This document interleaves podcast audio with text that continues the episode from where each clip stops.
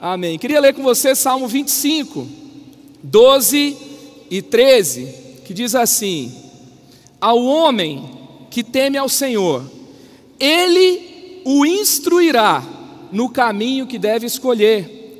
Olha que lindo esse texto. Na prosperidade repousará a sua alma, e a sua descendência herdará a terra. Amém.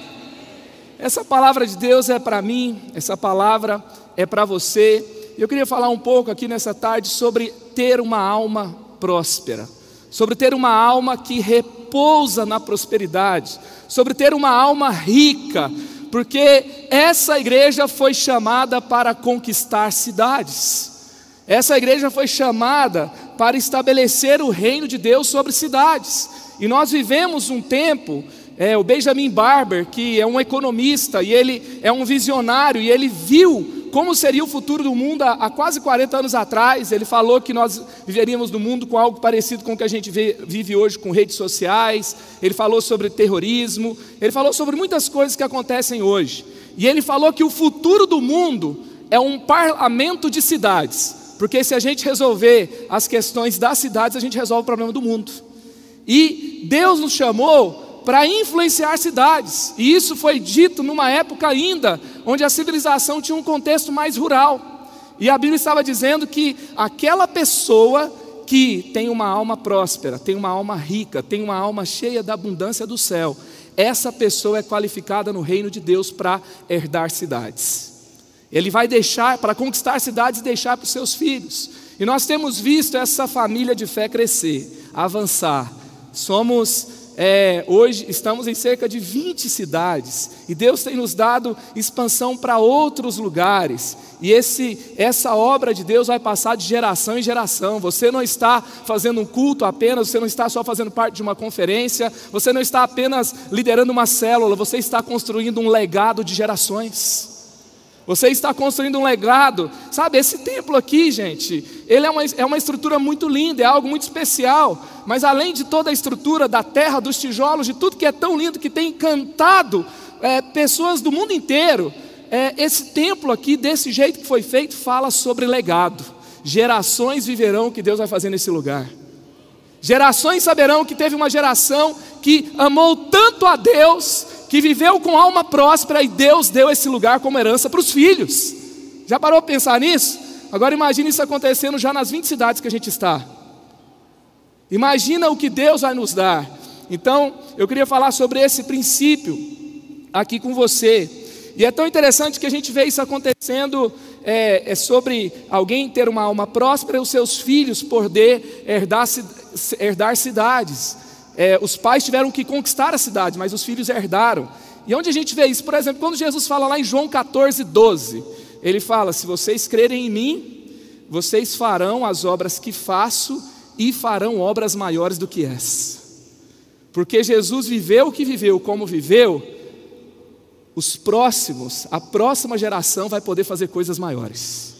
Amém? Você vê Elias. Elias, ele tem uma luta com a sua alma, ele supera, ele vence, ele tem filhos espirituais, ele tem um filho de alma muito próspera, e Elias faz sete grandes milagres. Mas Eliseu ele fala assim: se eu posso ter uma porção dobrada, por que, que eu vou me contentar com uma só porção? E ele pega e faz 14 milagres, ele vai viver o dobro do que Elias conquistou porque, porque uma geração conquistou, a outra vai ir mais longe ainda. Aquilo que a gente fala aqui é uma realidade espiritual, que o nosso teto vai ser o chão dos nossos filhos. E nós estamos construindo nessa família, porque é uma família, gente, uma família, naquele livro Cultura da Honra, fala assim: que quando você é, não tem a prosperidade, você vive na miséria, você vai pensar no que você vai comer no dia. Se você é, for um pouquinho melhor, você vai pensar no mês trabalhador comum pensa no fim do mês.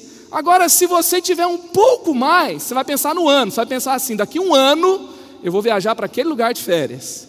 O ano que vem nós vamos colocar vidro nessa sacada, não é? Nós vamos trocar aquela geladeira, nós vamos comprar uma televisão melhor, a gente vai fazer aquela viagem. Agora, se é um pouco melhor, vai pensar em 10 anos. Agora, se há muita prosperidade, essa família, esse grupo vai pensar em gerações. Essa é uma família próspera, nós estamos pensando em gerações. E é isso que Deus é, é sempre traz para nós. E quando eu olho, por exemplo, falar de alma próspera é tão importante, porque quando eu olho para a nova geração, por exemplo, é, o maior gap que a gente encontra não é de competência, é de emoções. Emoções desajustadas, alma conturbada. Às vezes tem uma pessoa extremamente competente, mas as coisas não se conectam, porque é alguém que oscila sempre entre a depressão, a vontade de morrer, relacionamentos extremamente conturbados, alguém que não consegue trabalhar em equipe, ou seja, é muito potencial sendo desperdiçado em uma alma conturbada. Eu estava pensando ontem, não tem como a gente não fazer esse tipo de comparação. Eu não sei, mas assim, eu torço para o São Paulo, mas apesar da fase, né? Hoje em dia está assim, se o cara zoar o Corinthians e não falar para o time que torce, é porque ele torce para o São Paulo. Normalmente tem sido assim. Mas é, eu estava lembrando da época do Kaká. O Kaká, eu não sei, ele não teve a genialidade do, é, de habilidade do Neymar. Mas na idade do Neymar ele estava sendo premiado como o melhor jogador do mundo. O Neymar é um gênio, mas no último final de semana socou um torcedor.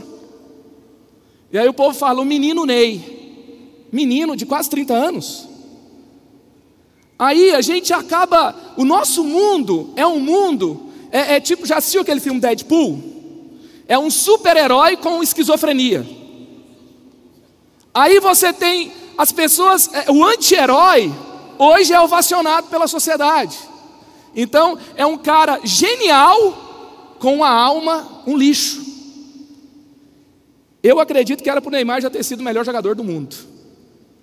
Agora, o que, que é, é, acontece no meio do caminho que a gente é, cai em algumas armadilhas da alma. Eu oro para que ele alcance a alma próspera. Eu olho para que essa família seja uma família de almas prósperas.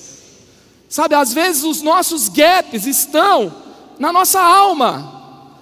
Esse é o ano de conquista, e em nome de Jesus você não vai perder para você mesmo.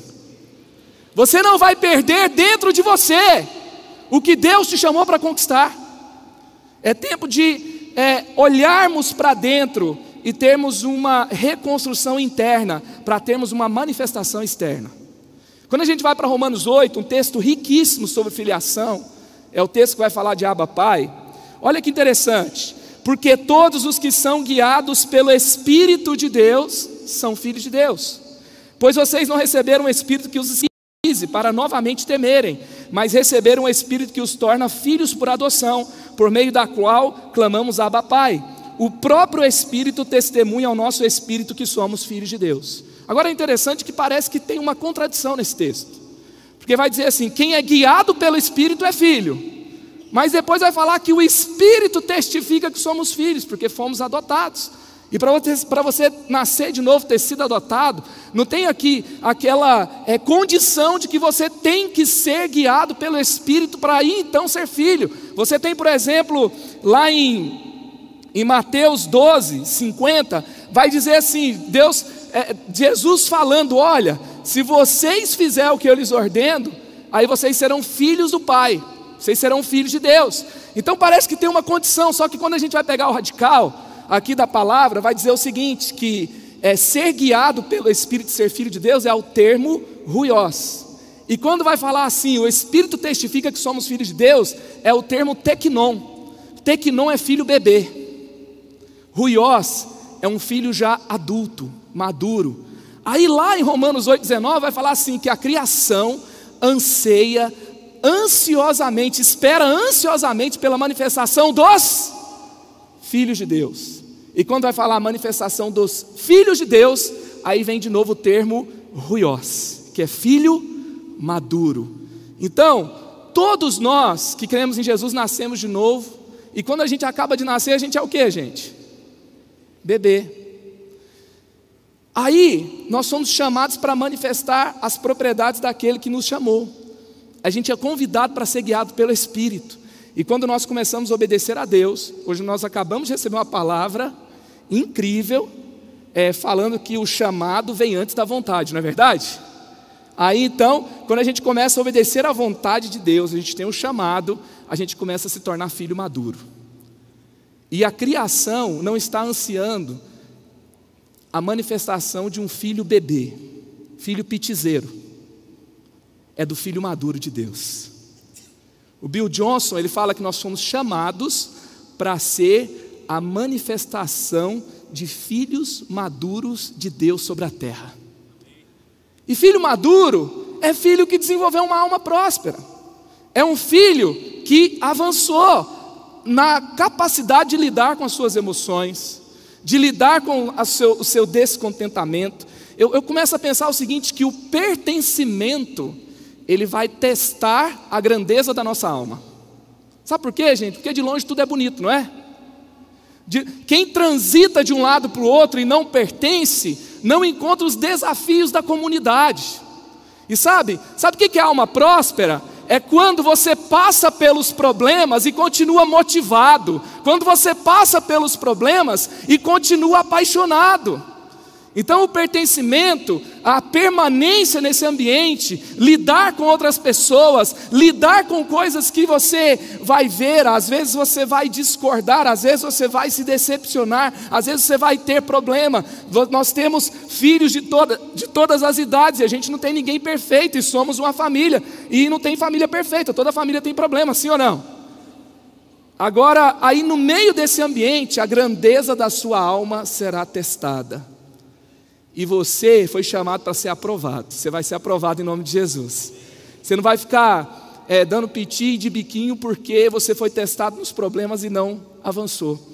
Para você ter a alma próspera, vamos aprender com Davi, que escreveu o Salmo 25. Primeiro, foque os princípios e a estrutura virá.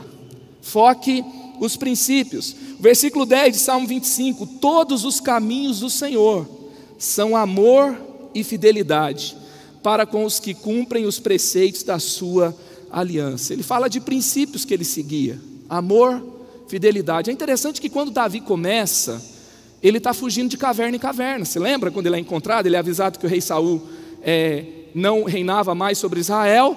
E ele começa, ele está fugindo de caverna em caverna. E ele herda um reino que tinha os filisteus que tinha acabado de vencer uma batalha contra Israel, que dominava a arte da guerra e que dominava o metal. E o povo de Israel estava ali, Deus tinha acabado de levantar Saul, por um lado, ele impõe uma certa derrota aos filisteus, mas o reino de Israel está sobre um desafio enorme. Mas ele, ele na caverna, ele é testado nos seus princípios. E aí, um pouco depois, alguns anos depois, Davi, porque ele zela pelos princípios, ele vai conquistar a cidade dos, Jebuseus, que é a fortaleza de Sião, que vem se tornar o monte de Sião, que vem se tornar Jerusalém, o monte do templo, e ali então, da, a, a, partir da, da geração de Salomão, o templo é construído, e assim a estrutura começa a acontecer num lugar que tem alma próspera, que tem princípios saudáveis. Sabe por que é importante a gente pensar nisso? Por exemplo. Duas semanas atrás eu estava com os nossos irmãos dessa família, o Oséias e o Simeone. Eles estão é, liderando células lá em Maceió. Nós temos seis células em Maceió, gente. E aí eu sentei para conversar com eles e falei assim: olha, eu queria falar com vocês sobre alguns princípios, sabe por quê? Porque hoje não tem estrutura aqui. E você pode olhar a nossa estrutura lá de 200 mil metros quadrados, essa estrutura que é de vocês também, mas que não está aqui em Maceió, e em determinado momento chega um estágio que a igreja vai lutar por um desafio, porque não tem algo construído ainda no nível que a gente gostaria, no nível que a igreja alcançou, e você vai começar a comparar e você pode falar assim: ah, as coisas não acontecem porque a estrutura não é igual. As coisas não acontecem porque, sei lá, lá na colina, porque lá no, no, no outro ministério, e você pega e começa a comparar estrutura. Só que, na verdade, os princípios são vividos em qualquer lugar. O que construiu a colina não foi estrutura, foi princípio. O que construiu a colina foi visão. Sabe? O nosso pai espiritual sempre fala, ele fala assim: dinheiro você não tira do bolso nem do banco, dinheiro você tira de uma visão. O recurso vem para a visão que Deus dá, sim ou não? Então, zele pelos princípios que a estrutura vai vir. Gente, excelência, sabe? Pensa em José. José vai para a prisão. Teve excelência na prisão? Teve, porque ele cuidou de tudo e ele se tornou chefe da prisão, encarregado, deixava tudo na mão dele. Ele foi escravo. Enquanto ele estava escravo, teve excelência? Não importava onde ele habitava, ele era príncipe, ele foi feito para o palácio, ele vivia como príncipe aonde ele estava. Os Davi estava na caverna, mas na caverna Davi vivia como rei. Quem tem alma próspera não depende do ambiente que está. Quem tem alma próspera não depende da circunstância que está. Ele supera a circunstância, porque a atitude é mais forte do que a circunstância. Sabe, Deus não vai mudar o seu ambiente para mudar você. Deus vai mudar você para mudar o seu ambiente. É assim que as coisas funcionam. Excelência não tem a ver com circunstância. Excelência tem a ver com identidade. Eu sou filho do rei, eu sou príncipe, eu sou, eu sou filho de Deus na terra. Eu fui chamado para representar o reino de Deus aqui. Então eu vou viver de acordo com esse chamado.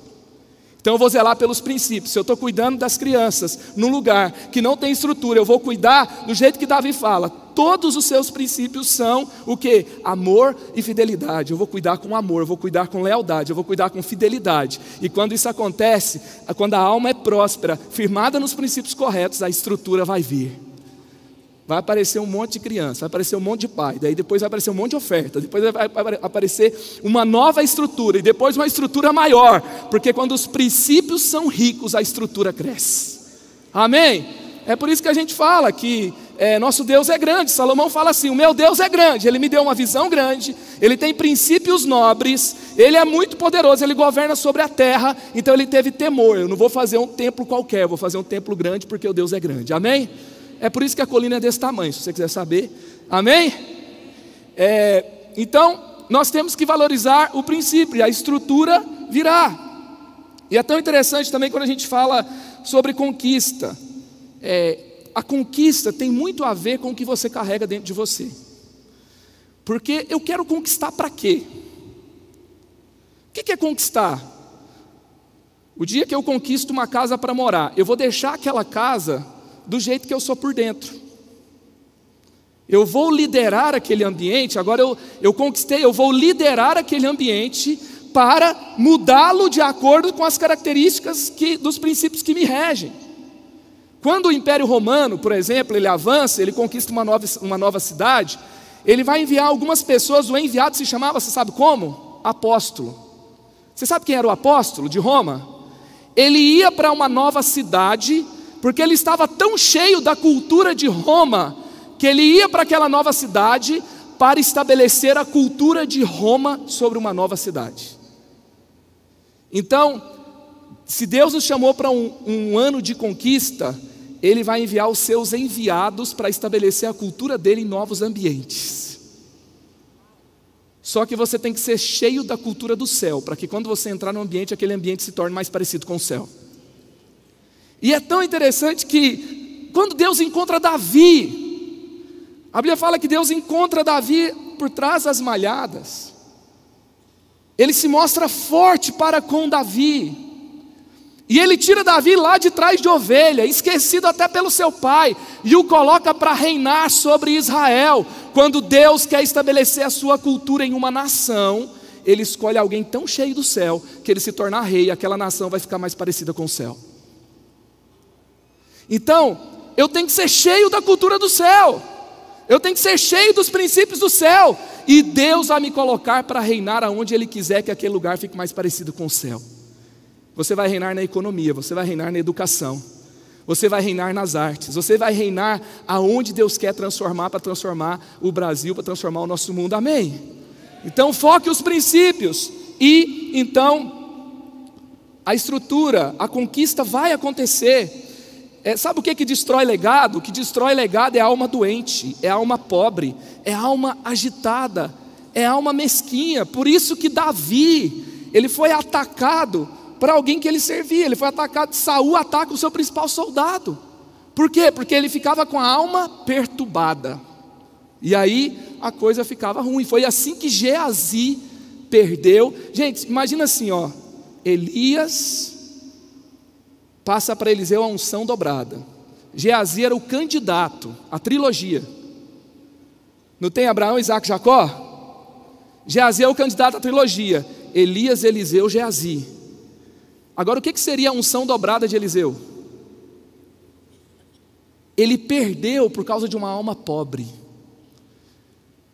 Nosso pai espiritual, nossa mãe espiritual, nós vamos ter alma próspera para que a gente possa honrar a herança, a visão, para que a conquista seja do tamanho que Deus colocou no coração de vocês.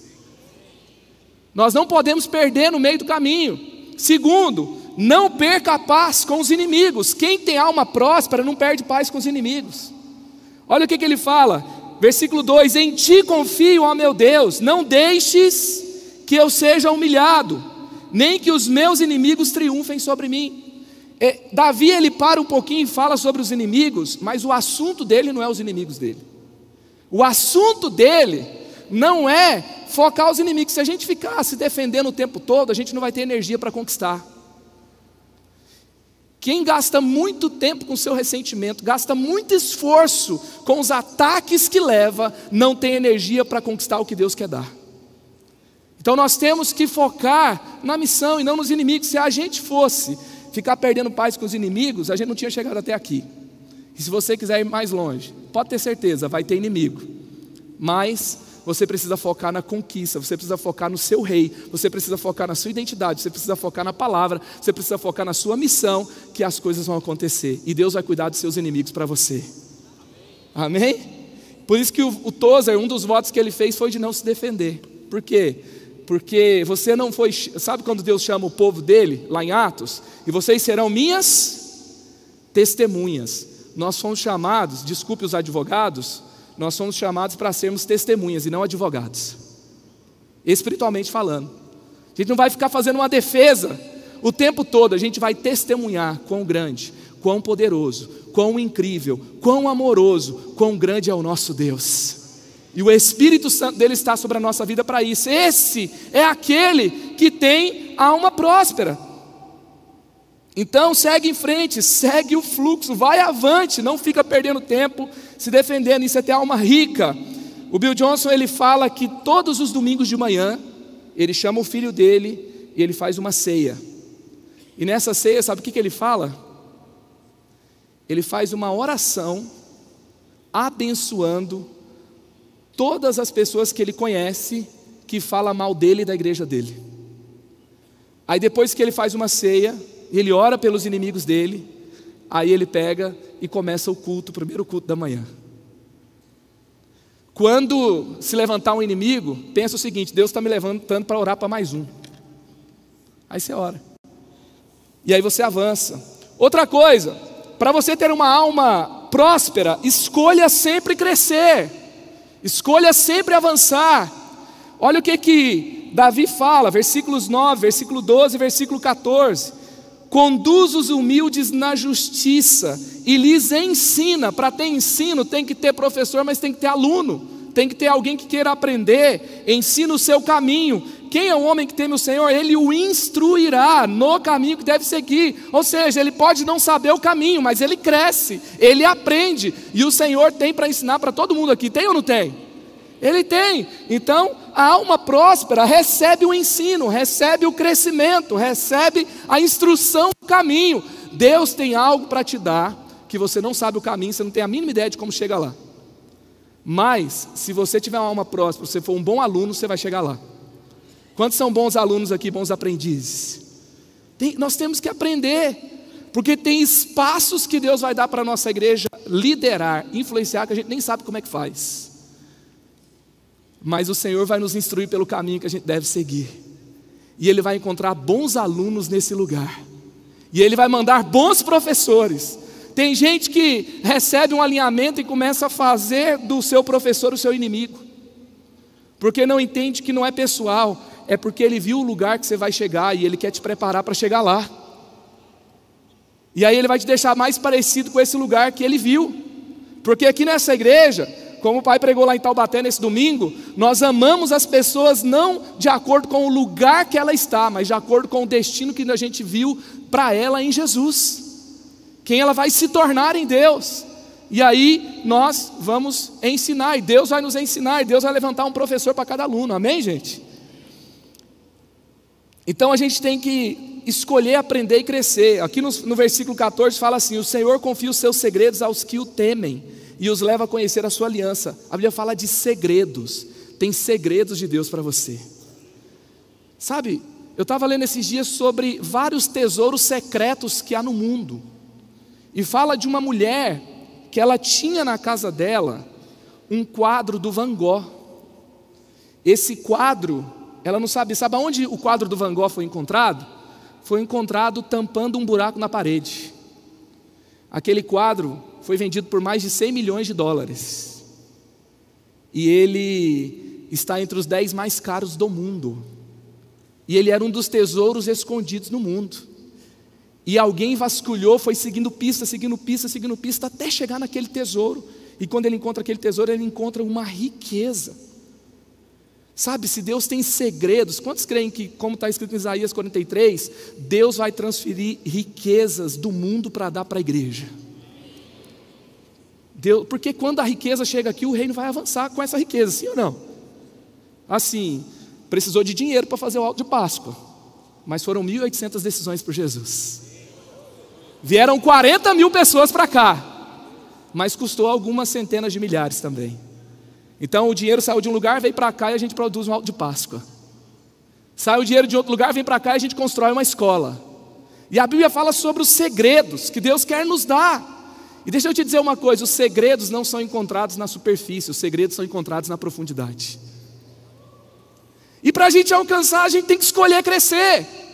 Sabe, Aí, eu, às vezes a gente começa a pensar, tem muitas portas abertas para a igreja, para a gente conquistar, a gente precisa se desenvolver.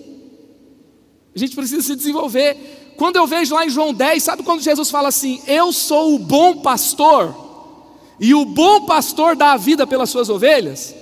Esse bom, eu peguei o radical para olhar, ele não é o, o, o antônimo de mal, bom e mal, mas ele é, o, ele é o antônimo de ruim no sentido de competente e incompetente.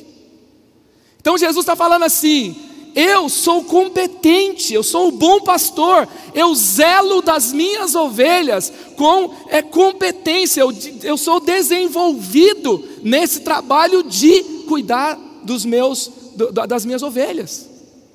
Então, você pode se desenvolver para ser melhor naquilo que você faz, sim ou não? E quem tem alma próspera, ele está sempre inconformado. Ele vai ler mais um livro. Quantos livros você já leu esse ano? Ele vai dar uma olhada e falar assim: Eu ainda não fiz o 30 semanas, eu tenho que fazer o 30 semanas. Opa, pode ser que aí esteja o meu gap. Eu ainda não fiz aquele curso. Ele está na carreira, ele está inconformado porque ele está sempre crescendo. E aí, o Senhor quer também desenvolver você para que você possa assumir coisas de grande responsabilidade, porque Ele tem um valor muito grande para aquilo que Ele vai confiar a você, sim ou não, gente? Então, escolha sempre crescer. A gente é uma igreja Sabe, nós não somos uma igreja que fica debatendo, tem nos nossos ambientes onde a gente fica degladiando teologia. Tá? Nós não incentivamos a plataforma dos críticos de internet que fica discutindo o dia inteiro e não faz nada. A gente não quer formar um monte de crente que só é conteúdo. Nós somos, não somos uma igreja conteudista. Mas, no, se nós sabemos e nós escolhemos que nós somos a igreja da excelência. E a igreja da excelência ela pode não degladiar a teologia, mas ela tem que ser conhecedora da palavra. E os filhos de alma próspera, eles sempre se desenvolvem mais no conhecimento de Deus, no conhecimento daquilo que ele faz, e assim ele avança. Assim ele sempre, sabe quando Lutero, na reforma protestante, ele, ele vai redescobrir e vai democratizar a leitura da Bíblia. Os cristãos começam a ler a Bíblia. E quando eles começam a ler a Bíblia, eles vão lá chegar nas cartas de Paulo e vão entender assim, gente, tudo que a gente faz é para a glória de Deus. Eu não vou fazer contabilidade, eu não vou fazer calçado, eu não vou fazer administração, eu não vou fazer roupa, como se fosse para o meu chefe ou como se fosse somente para as pessoas. Se fosse, já seria um motivo para fazer coisas boas, mas nós fazemos para a glória de Deus. Aí os cristãos passaram a fazer tudo da melhor forma possível. E sabe o que, aconteceu? Os cristãos começaram a prosperar. Então, nós, se a gente tem essa, essa percepção que eu faço tudo para a glória de Deus, eu tenho uma alma próspera, minha alma é rica, eu não faço nada de qualquer jeito. Nessa igreja, a gente aprende que a gente não faz nada de qualquer jeito. Sabe por quê? Porque aqui é um lugar de alma nobre, é um lugar de excelência, é um lugar onde a gente percebe que tudo que eu faço é para a glória de Deus. Amém? E você vê assim, Davi, o lugar que ele ocupa, ele foi tão ensinado, gente, de onde que surge Salomão? Salomão é o filho de Davi. Aí você fala assim, mas Davi era o cara que era só paixão, só coração, só guerra. Agora esse Salmo 25, sabe como que Davi escreve?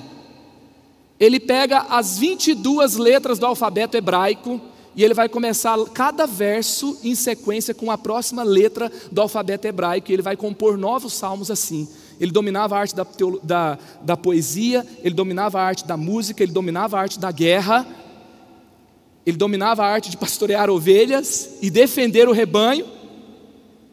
Então, e Salomão surge desse contexto, o rei mais sábio da terra. Então, que você tenha uma alma próspera e você descubra os segredos dos céus.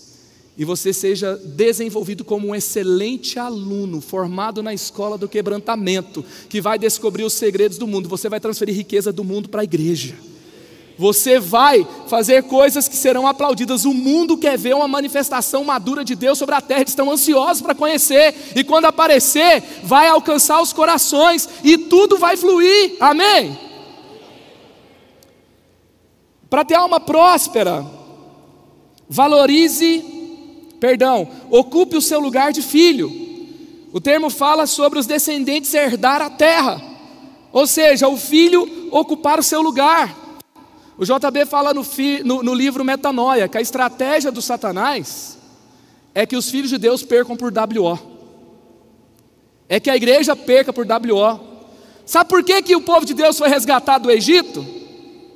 Porque Deus encontrou alguém para aparecer diante de Faraó e falar assim: Deixa meu povo ir. Faraó, ele teve que ali interagir com alguém do reino de Deus que compareceu para lutar essa guerra porque ele entendia que reino ele pertencia. Eu estava pensando esses dias, a, gente fala muito sobre é, é, a igreja conquistar lugares da sociedade. Eu, eu tenho entendido que esse conquistar lugares da sociedade, essa conquista hoje, ela tem mais a ver com ocupação. Nós temos que ocupar esses lugares. Porque eu estava pensando aqui, a gente faz um de Páscoa, vem 40 mil pessoas. Quase 300 mil pessoas interagem com o nosso conteúdo online do Alto de Páscoa. Eu fui no cinema esses dias para ver Superação, o Milagre da Fé. Quantos assistiram esse filme? É um culto no cinema, não é verdade? Eu saindo do cinema, o Levi olha para mim e fala assim: Papai, esse foi o filme que a gente assistiu com o cinema mais lotado. Eu fui assistir Vingadores com ele, eu fui assistir Aquaman com ele, e ele falou que a sala mais cheia de cinema era do Superação, Milagre da Fé. No trailer, estava passando um, um, um trecho de um menino de fé em Jesus que fala que ele faria obras maiores do que Jesus. Um outro fumo cristão que vai sair daqui a pouco. Giovanni Cia ocupou um teatro na Avenida Paulista, era para ficar só um mês. Passou para outro mês, passou para outro mês com o teatro, com o espetáculo Azusa. Aí agora eu acabei de, receber a notícia que eles compraram o teatro. Que foi, foi indo um atrás do outro, um atrás do outro, até que eles compram. Um dia nós fomos fazer uma, um evangelismo com os jovens no Lola Palusa.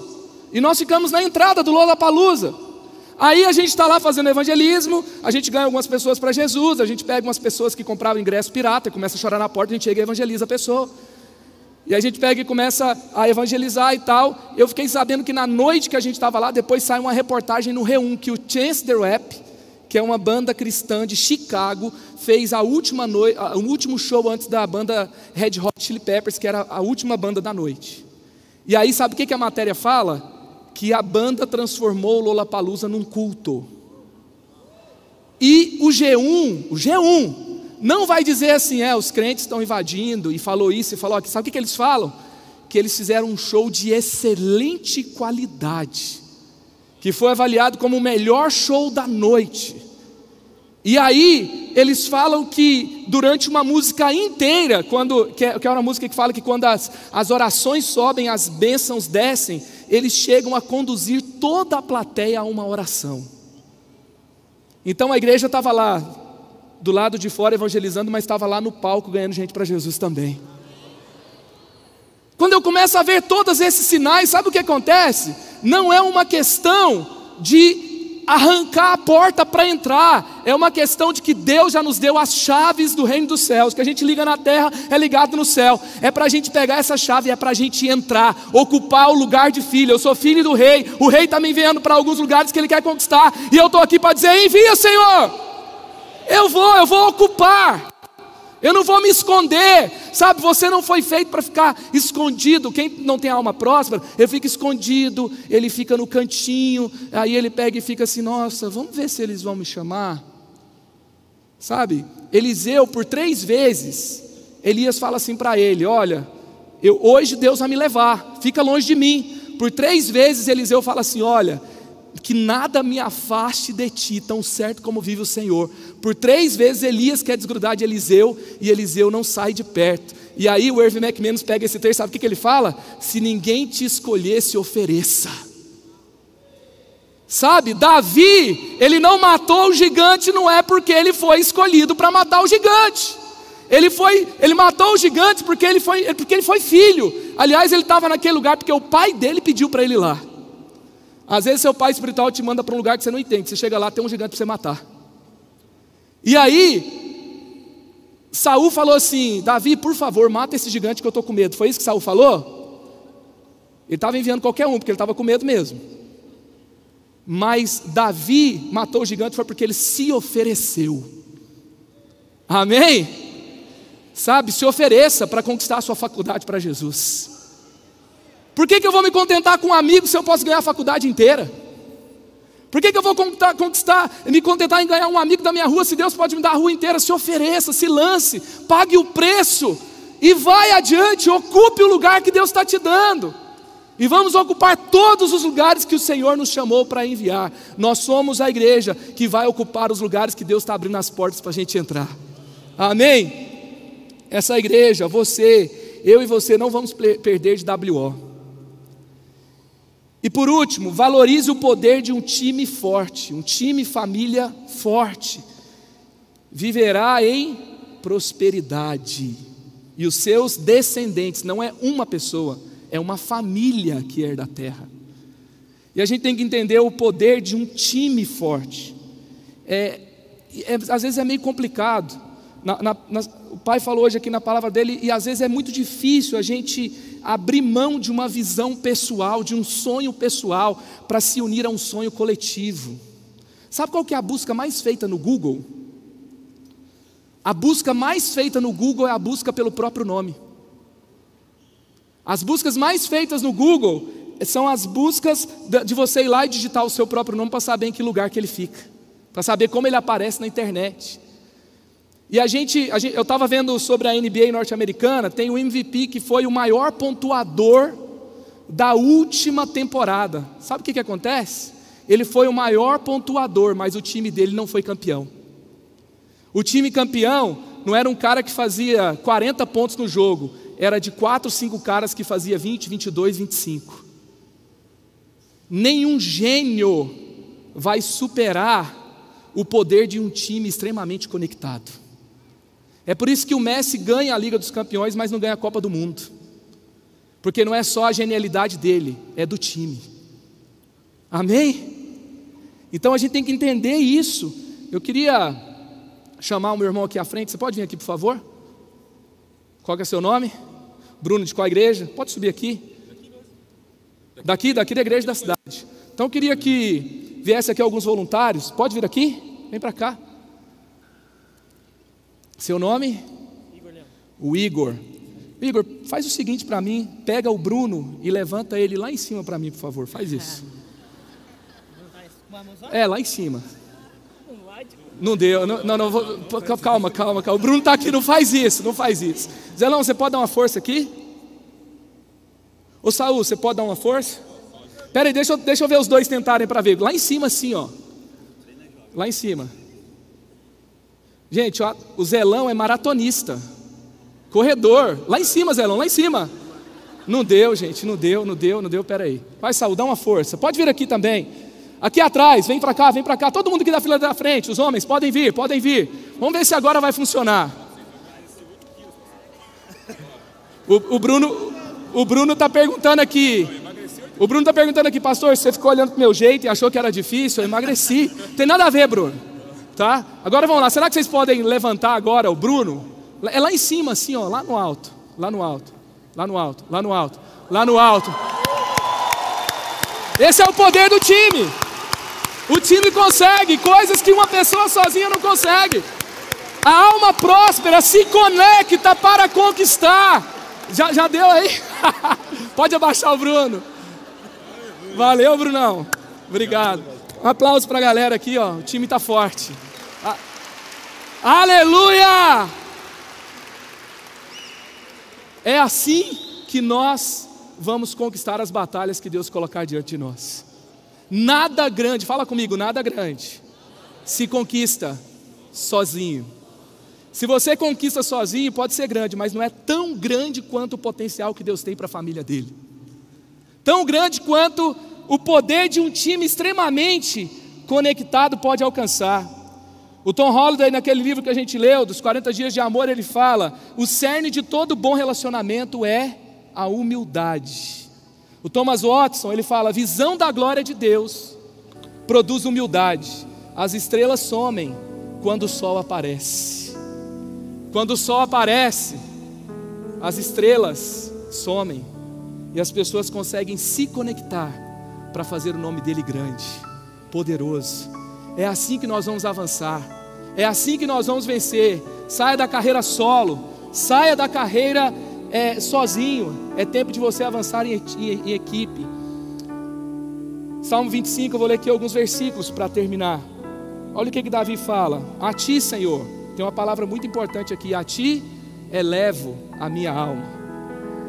Alma no alto, alma rica, alma que habita em prosperidade.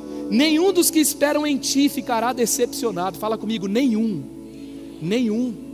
E ele continua Decepcionados ficarão aqueles que sem motivo agem traiçoeiramente. Mostra-me, Senhor, versículo 4, os teus caminhos, ensina-me as tuas veredas, que a integridade e a retidão me protejam, porque a minha esperança está em ti. Amém.